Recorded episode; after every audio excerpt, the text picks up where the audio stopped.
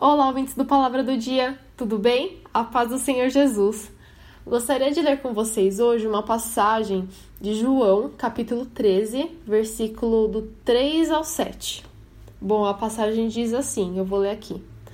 Jesus, sabendo que o Pai tinha depositado nas suas mãos todas as coisas e que havia saído de Deus e que ia para Deus, levantou-se da ceia, tirou as vestes e, tomando uma toalha, cingiu-se. Depois pôs água numa bacia e começou a lavar os pés aos discípulos e a enxugar-los com a toalha com que estava cingido. Aproximou-se, pois, de Simão Pedro, que lhe disse: Senhor, tu lava-me os pés a mim? Respondeu Jesus e disse-lhe: O que eu faço não sabes tu agora, mas tu saberás depois.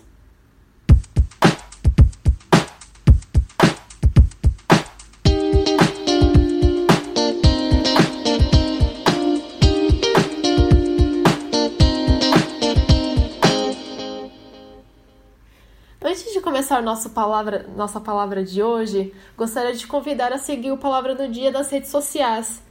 Temos o Instagram com palavradodia.app e também o Facebook como Palavra do Dia. Vocês também podem encontrar o nosso site no link www.aplicativopalavradodia.com para nos conhecer melhor, tirar suas dúvidas e se sentir à vontade pode fazer um pedido de oração também. Estamos sempre à disposição. Bom, Nessa passagem que acabamos de ler, Jesus estava reunido com seus discípulos e ele sabia que o fim de seu ministério estava chegando. Então ele começa a dar as últimas instruções para eles antes de voltar para o Pai, para Deus, né?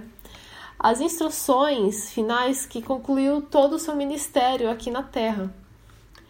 Jesus, nesse dia, tomou uma atitude, uma atitude que na hora espantou todos os discípulos que estavam ali, todas as pessoas que estavam ali à sua volta.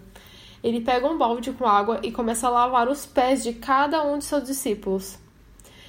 Você já se imaginou lavando os pés de outra pessoa? Acredito que para você, como para mim, é muito estranho. O pé não é algo limpo ou cheiroso, não é?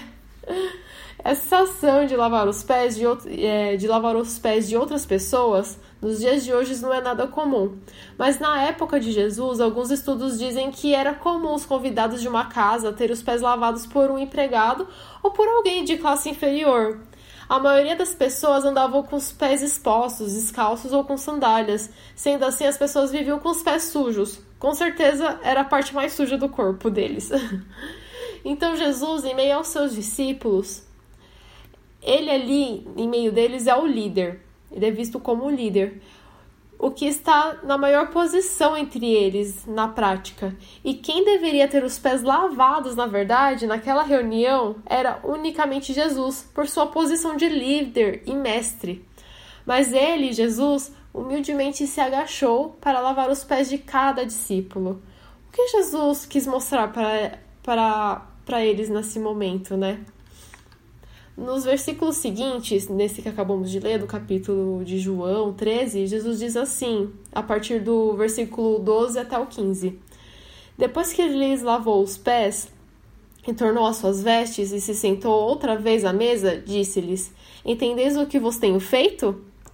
Vos me chameis mestre, senhor, e dizeis bem, porque eu o sou. Ora, se eu, senhor e mestre, vos lavei os pés, vós deveis também lavar os pés uns dos outros. Porque eu vos dei o exemplo, para que, como vós fiz, façai-vos também. O que Jesus quis dizer com isso? Jesus, neste momento, se colocou na posição de servo para ensinar aos seus discípulos e a nós também que devemos servir ao próximo.